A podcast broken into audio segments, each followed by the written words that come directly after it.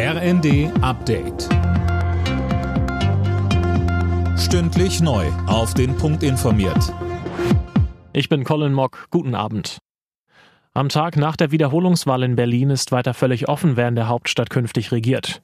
Die CDU als Wahlsieger will heute noch SPD und Grüne zu Sondierungsgesprächen über mögliche Zweierbündnisse einladen. Beide Parteien zeigten sich auch offen für solche Gespräche, liebäugeln gleichzeitig aber auch mit einer Fortsetzung ihrer bisherigen rot-grün-roten Koalition. Bei der SPD soll übrigens die bisherige Bürgermeisterin Giffey die Gespräche führen, trotz des historisch schlechten Wahlergebnisses. Die CDU-Spitze will Ex-Verfassungsschutzchef Maaßen aus der Partei werfen und hat dafür einstimmig ein Ausschlussverfahren beschlossen. Außerdem werden Maaßen ab sofort die Parteimitgliedsrechte entzogen.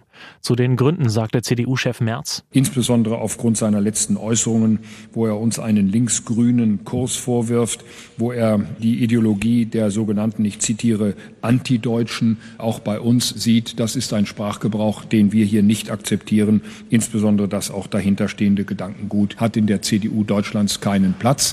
Merz geht davon aus, dass Maaßen den Beschluss des Parteivorstands nicht akzeptieren wird. Die Preise, die Bauern für landwirtschaftliche Produkte bekommen, sind im vergangenen Jahr im Schnitt um fast ein Drittel gestiegen. Deutlich teurer wurden vor allem Kartoffeln, Getreide und Milch.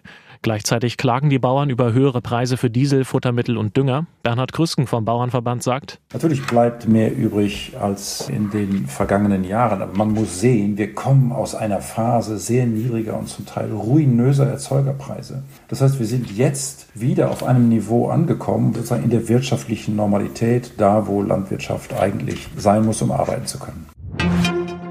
Nach einer Hundekotattacke auf eine Kritikerin ist der Ballettdirektor der Staatsoper Hannover suspendiert worden.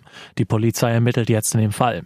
Der Direktor soll die Journalistin in einer Vorstellungspause wegen ihrer Kritiken konfrontiert und dann mit Kot beschmiert haben. Alle Nachrichten auf rnd.de